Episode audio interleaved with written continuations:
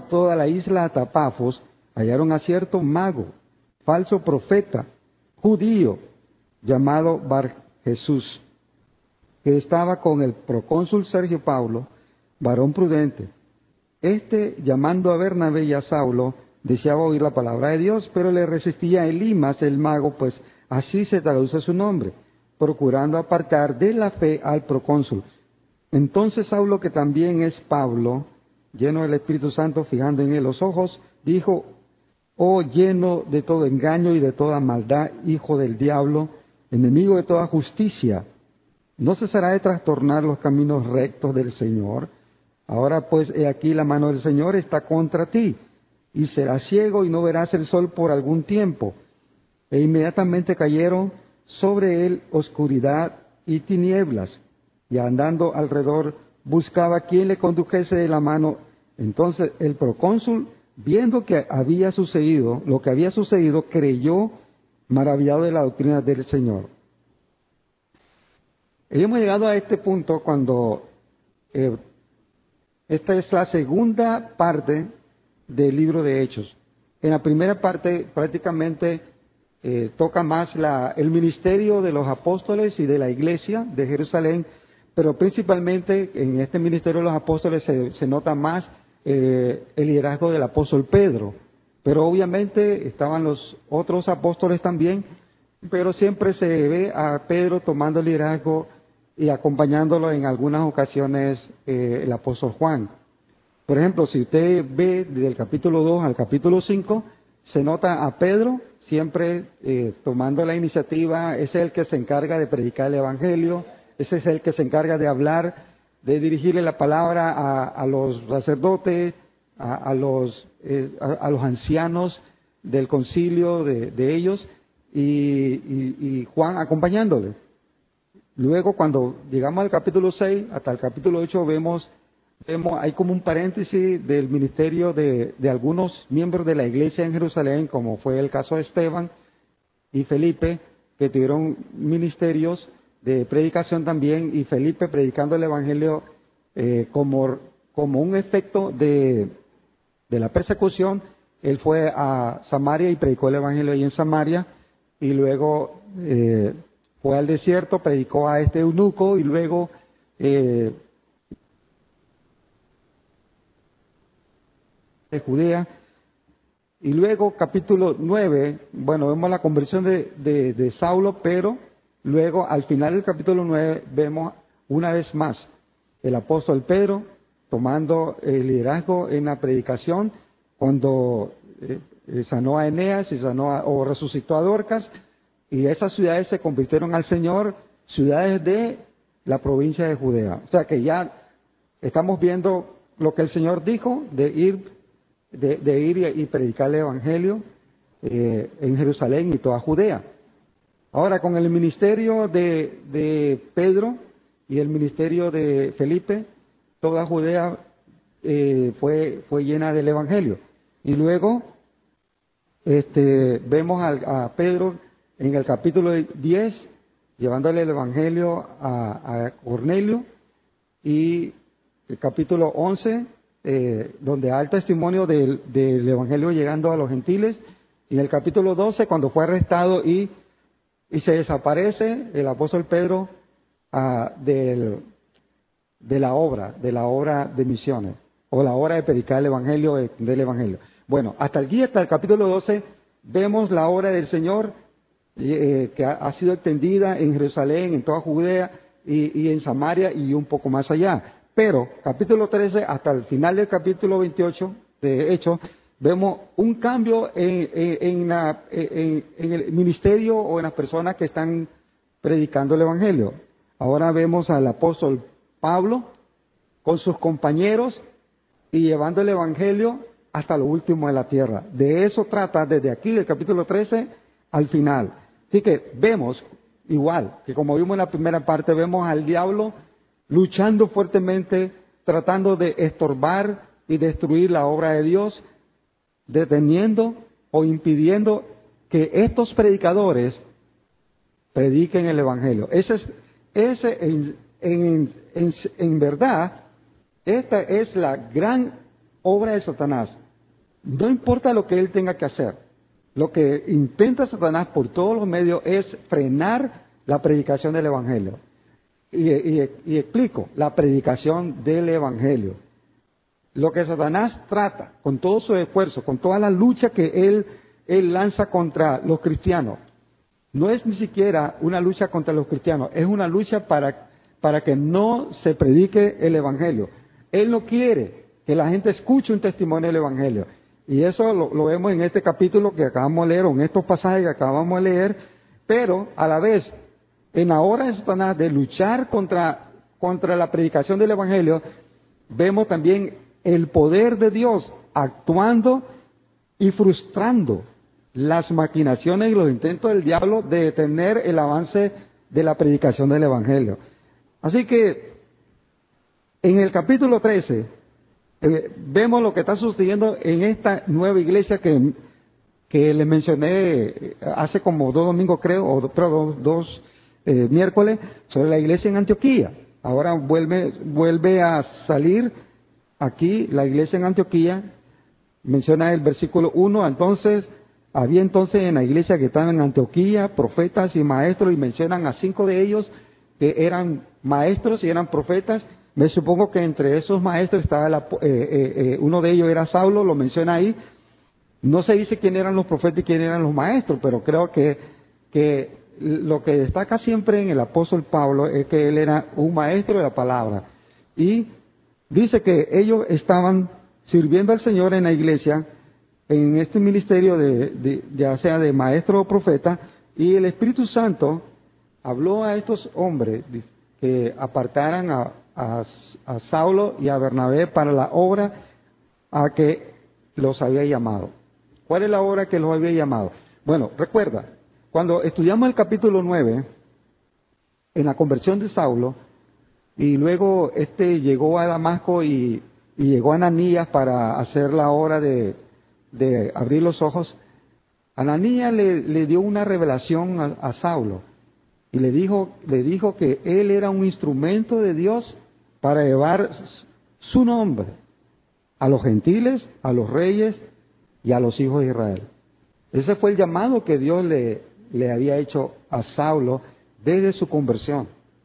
Y ahora el Señor está, Dios está poniendo eh, en marcha ese llamado que le hizo a, Saulo desde su conversión. Ahora, en, este, en estos versículos que leímos, estos 12 versículos, vamos a notar cómo el Satanás manifiesta su, eh, su lucha contra la predicación del Evangelio, estorbando a los predicadores. Y vemos también la obra de Dios con acciones de milagros mostrando su poder para que, para que las personas, al ver el milagro de Dios, una manifestación de su poder, crean en Dios y llenándole el poder del Espíritu Santo a los predicadores, dándole el valor, dándole la confianza, dándole el entendimiento y la sabiduría para exponer la palabra de Dios. Mire, hermano, cuando nosotros vamos a predicar el Evangelio, Necesitamos ser llenos del Espíritu Santo, como fueron estos predicadores. Así que vemos ahora el testimonio. Dios los llama, eh, la iglesia los, eh, los, los, aparta o, o, lo que hace es que dice que ellos impusieron sus manos sobre estos dos hombres y esto significa cuando la iglesia le impuso la mano es porque están reconociendo el llamado y están aprobando su misión, su trabajo. Así que ellos le pusieron las manos a estos predicadores para que ellos fueran, fueran reconocidos y aprobados por la iglesia para que fueran a hacer la obra a que el Señor les llamó. Y dice que, el Espíritu Santo los envió. Así que cada, eh, eh, cada paso, cada lugar donde ellos están yendo, están siendo guiados por el Espíritu Santo. Es importante esto, porque estaba todo un mundo entero para ir a evangelizar. Pero ¿dónde ir? Bueno, eso, eso se encarga el Espíritu Santo. Yo no sé eh, cómo ellos pudieron, pudieron entender que Dios quería que fueran a la isla de Chipre a predicar el Evangelio, que fue el primer campo donde ellos entraron con el Evangelio. Pero dice aquí que el Espíritu Santo fue que los guió a, esa, a ese lugar, a la isla de Chipre, habiendo tantos otros lugares donde ellos podían haber ido. De pronto pudieron haber, haber pensado, bueno, vamos a empezar a predicar el Evangelio en Roma, porque es, es el centro del mundo, es la capital del imperio, pero fueron a una isla a un lugar que, que realmente no, no tiene ni, ni tanta, ni, tanta eh, eh, renombre dentro del imperio, pero fueron a esa islita chiquita que está ahí en el mar Mediterráneo. Pero dice la palabra que el Espíritu Santo los guió ahí. Llegaron a, la primera ciudad, a Salamina, y dice que anunciaban la palabra de Dios. Importante, eh, importante que Siempre nosotros estamos enfocados en la obra. Ellos entendían cuál es la obra a la que los llamó el Señor. Ellos entraron, cada lugar donde ellos fueron, ellos estaban predicando la palabra de Dios o anunciando el nombre de Dios, como quiera decirle, pero estaban predicando y en verdad, ¿quieres saber qué era la predicación de, de Pablo? ¿Cuál era la predicación de Pedro? ¿Cuál era la predicación de los apóstoles? Bueno, en el libro de Hechos salen varios pasajes donde, donde se presenta eh, claramente el mensaje que ellos predicaban. Y siempre su mensaje estaba centrado, o por lo menos ahí siempre llegaron, ahí siempre concluyeron en presentar a Cristo muriendo en el lugar del pecador, dando su vida para morir en lugar del pecador y comprar su perdón con su sangre que había muerto como sustituto del pecador, pero que había resucitado al tercer día, garantizando el perdón de los pecados y la vida eterna. Siempre este fue el mensaje. De alguna u otra manera es que ellos estaban hablando, pero siempre llegaron a ese punto de presentar a Cristo muriendo por nuestros pecados, muriendo en nuestro lugar, comprando nuestro perdón, pagando el precio para recibir el perdón pero que había muerto y había resucitado el tercer día, como garantía, como seguridad de la salvación. Y ellos nunca predicaron el Evangelio sin anunciar la resurrección de Cristo, porque era importante para, para la gente entender que este, este Salvador que estoy predicando es un Salvador que vive, que murió pero resucitó. Porque mira, no, Jesús no era el único que se proclamaba salvador de la gente. Como usted lo puede ver cuando a, eh, Pedro y a Juan los arrestaron y, aquel hombre que, intervino por ahí diciéndole que lo dejaran, que, no lucharan contra Dios, porque de pronto ellos estaban eh, eh, hablando en nombre de Dios. Y este hombre le dijo, déjenlos, no sea que nos encontremos luchando contra Dios. Así que ellos no eran los únicos que estaban hablando de un Salvador, habían otros que también lo estaban haciendo. ¿Cuál es la diferencia? Que el Salvador que predicaban ellos, que predicó Pablo o Juan o Esteban o Felipe o Bernabé o Saulo, era, era un Salvador que había resucitado al tercer día y que estaba vivo y que, y que iba a juzgar a los hombres por sus pecados o que iban a recibir el perdón de sus pecados, dependiendo de la decisión que tomaran respecto a Jesús. Así que el Espíritu Santo está guiando a estos predicadores entran a Chipre y una vez cuando ellos llegan ahí, el diablo comienza a estorbar la obra. Pero algo interesante que ellos siempre predicaban la palabra. Por lo menos aquí en el, en el verso 5 dice que anunciaron la palabra en Salamina, pero no dice que hubo resultado. Entonces, hermano, eh, a veces pienso que, que, la idea que tenemos cuando vamos a, evangelizar es que tiene que haber resultado. Bueno, no es cierto. Si usted cree que la, que la evangelización consiste en tener resultados, entonces usted va a terminar frustrado y decepcionado y desanimado porque no hay resultado. Estamos evangelizando pero no hay resultado. Bueno, en, el primer intento que ellos hicieron, no dice la escritura que hubo resultado. De hecho, ¿Cuántas personas se convirtieron en la isla de Chipre con el ministerio de Pablo y el ministerio de Bernabé? Una sola persona. Hubo una sola persona que se convirtió. Y estuvieron en toda esa isla predicando el Evangelio. Pero solo una persona se convirtió. ¿Y eh, habría sido necesario ir a esa isla a predicar el Evangelio por una persona? Claro que sí. Para Dios sí. Porque recuerda, Dios les envió ahí. Dios quería que esa única persona fuera salva. O por lo menos, no es que Dios quería que solo él fuera salvo, pero él sabía que ese hombre quería ser salvo. Él quería escuchar la palabra de Dios. Y por una persona Dios mueve a alguien a llevarle el Evangelio. Nosotros estamos llevando el Evangelio a un país o a, o a una ciudad o estamos llevando a, a un residencial, a una barriada, a cualquier lugar. Y a lo mejor solo una persona va a recibir a Cristo. Solo una persona va a responder con fe. O a lo mejor ninguna. Pero aquí estamos viendo el ministerio del apóstol Pablo entrando a la, a la, a la ciudad de Salamina, ni un salvo, por lo menos no dice que hubo salvo pero dice que predicaron el Evangelio. Y predicaron el Evangelio no en un solo lugar, porque cuando leemos el versículo 5 dice que, que anunciaban la palabra de Dios en las sinagogas. Así que ellos buscaron todos los lugares donde podían predicar el Evangelio, pero no reporta que hubo algún salvo. Y qué, y qué lamentable es cuando nosotros circunscribimos el evangelismo a los resultados. ¿Y cuántas, personas fueron salvos contigo? ¿Y cómo siente quizá aquel que no, que no tuvo ningún resultado y siente vergüenza? Cuando realmente la gloria y el gozo es que hemos presentado a Cristo como Salvador, como el único y suficiente Salvador. Y quien, quien cree en Él va a recibir el perdón de sus pecados o será juzgado por sus pecados. Y en eso consiste la evangelización. Pues, ¿qué dijo Dios sobre Saulo? Que era un instrumento escogido para llevar su nombre, para dar a conocer el mensaje del Señor a todos los gentiles, a los reyes y al pueblo de Israel. Entonces, nuestra labor es hablar.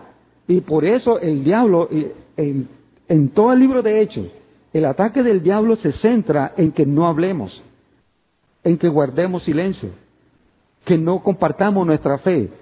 Ese es el ataque. Y si nosotros tomamos una decisión hoy de decir, Señor, sea que haya resultado o no haya resultado, pero yo voy a hablar del Señor Jesucristo. Voy a hablar de lo que hizo Él en la cruz. Hay una pregunta. El sábado que fuimos a evangelizar, yo le dije al grupo lo que vamos a hacer. Vamos a ir a la casa. No sé si alguien va a querer hablar con nosotros. Y no sé si la gente va a querer aceptar lo que le estamos llevando. Pero vamos a intentarlo. Si acaso alguien quisiera conversar con nosotros, lo, que vamos a hacerle una sola pregunta. ¿Usted sabe por qué vino Jesús? Y usted le va a leer lo que dice Mateo 20, 28. Porque el Hijo del Hombre no vino para ser servido, sino para servir y dar su vida en rescate por mucho. Él vino para dar su vida en rescate por mucho. Y explíquele qué significa eso. Él vino a dar su vida en rescate por mucho. Ahí está el mensaje del Evangelio. Solo pregúntele, ¿sabe por qué vino Jesús? Entonces, si la, persona no sabe, usted explíquele, Él vino a dar su vida en rescate por ti. ¿Qué significa eso? Él murió por ti. Él murió para que tú no fueras condenado por tus pecados. Él murió en tu lugar. Vino a salvarte. Vino a comprar tu perdón. Y ahora si tú le reconoces como tu Salvador, Dios te va a perdonar. Y ese es nuestro mensaje. No tenemos que ser tan teológico o tan doctrinal. Expliquemos a la gente por qué vino el Señor. Eso es lo que hacían ellos. Ellos entraron y hablaron de Jesús. ¿Qué, qué fue lo que hizo? ¿Y en qué terminó? Terminó en resurrección. Terminó trayéndonos perdón y vida eterna. Pero Satanás no quiere que hablemos. Y, aquí vemos eh, el ataque satánico contra estos hombres. Dice que este, este procónsul, llamado Sergio Paulo, dice que él quería escuchar la palabra de Dios. Dice en el versículo, versículo 9, Entonces Saulo, perdón, versículo 8, eh, 7, que estaba con el procónsul Sergio Pablo, varón prudente, este llamando a Bernabé y a Saulo, deseaba oír la palabra de Dios, deseaba oír la palabra. Hasta el punto que él llamó a estos dos predicadores. Quería saber cuál era el mensaje que ellos tenían. Y hermano, hay gente así. En toda una isla por lo menos había alguien que sí quería deseosamente escuchar la palabra de Dios. Quizá vamos a ir a algún lugar donde habrán 300, 400, 500 casas. Quizás solo una persona va a querer oírnos. Pero este hombre quería oírnos, él quería oírlos. Él dijo, Dios llamó, llamando a Bernabé y a Saulo, deseaba oír la palabra de Dios. Exactamente. Oremos que Dios nos, nos mande o, nos lleve a las personas que están deseosas de oír para que nosotros le llevemos el mensaje. Esa debe ser nuestra oración. Señor, llévame a las personas que están deseosas de oír para yo darle el, el mensaje de Jesús. Tú sabes quiénes son esas personas. Si tengo que, recorrer 160 kilómetros para llegar a esa persona y darle la palabra, Señor, llévame ahí. Porque desde Salamina hasta Pafo, por lo menos dice que había como unos 160, 180 kilómetros. Desde, desde la primera ciudad donde entraron y nadie recibió a Cristo hasta Pafo, habían como 180 kilómetros. Oremos que el Señor nos lleve a esas personas, que nos guíe a esas personas que están deseosas de escuchar, que, que le demos el Evangelio.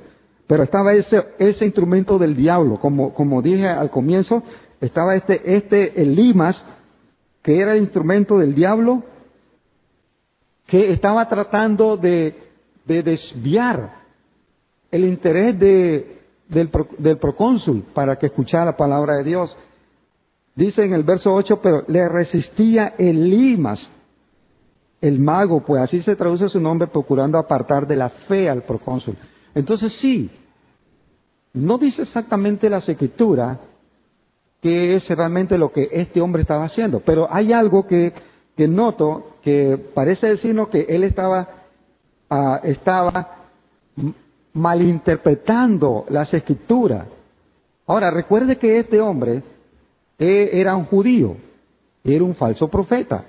Quiere decir que tenía conocimiento de las escrituras, pero las torcía. Tenía falsa doctrina. Tenía falsas enseñanzas. Y con su falsa enseñanza había engañado al procónsul. Ahora viene, Bernabé y Saulo y le comienzan a hablar la verdad en la palabra de Dios. Le comienzan a, a poner el centro de la verdad del mensaje de Dios. Y este hombre comenzó a hacer un trabajo, dijo Pablo, de trastornar los caminos rectos del Señor. Así que lo que, lo que él estaba haciendo, él estaba sembrando duda de que la, la, la predicación o el mensaje de estos dos hombres era el verdadero mensaje. Estaba creando en el corazón del procurador o el procónsul, estaba creando la duda para que no creyera. Y por eso, cuando Pablo lo confrontó lleno del Espíritu Santo, realmente lo que hizo, lo que hizo Saulo fue que reveló quién era realmente Elimas. Dijo que en, verdad Elimas era un servidor del diablo y que lo que él hacía lo hacía bajo el poder del diablo. Y que por eso lo que él decía y hacía era malo, porque venía de un poder maligno, como, como es el poder del diablo. Él era el instrumento del diablo. Y por eso él le llama que estaba trastornando los caminos rectos del Señor. Así que él estaba torciendo las escrituras, llevándolo por, por otro camino, para que el procónsul se perdiera o no escuchara la verdad. Y Dios tuvo que intervenir, como siempre, para destruir la obra del diablo. Y lo hizo por medio de un milagro que le permitió al, al procónsul saber cuál era el verdadero poder y, y cuál era el poder detrás de Limas, que era un poder malvado, porque estaba llevándolo tras el mal Como dijo el apóstol, estás trastornando los caminos rectos del Señor. Cuando uno deja de escuchar la palabra de Dios y uno comienza a escuchar otras cosas que no son la palabra de Dios, uno comienza a apartarse de lo recto, que es lo que estaba haciendo él. Y con este milagro, eh, el procónsul podía darse cuenta dónde está la verdad y el verdadero poder, dónde está Dios de verdad, y que siempre el poder de Dios va a vencer el poder del mal. Así que este hombre cayó bajo el juicio de Dios y sirvió para confirmar la fe del procónsul y al final dice en el verso 12, entonces el procónsul viendo que había sucedido creyó maravillado de la doctrina del Señor. Y que pienso como algo, algo para, como una reflexión. Mira, el, el Evangelio es el Evangelio universal, el Evangelio para todos. Como, como, como se salva el pobre, se salva el rico. Como se salva la persona común, se salva la persona más poderosa del mundo.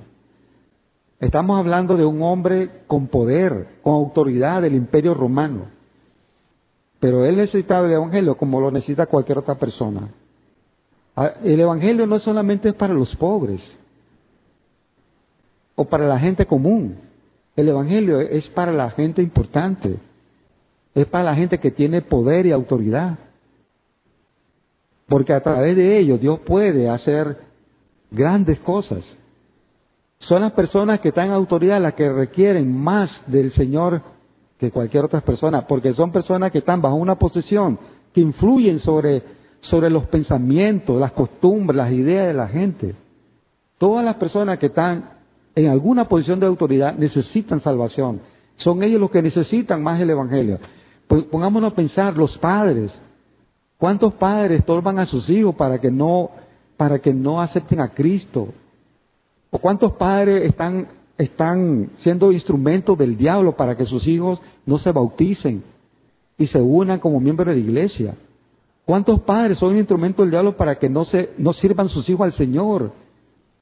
O lo están estorbando para que no piensen en, en un futuro para servir al Señor.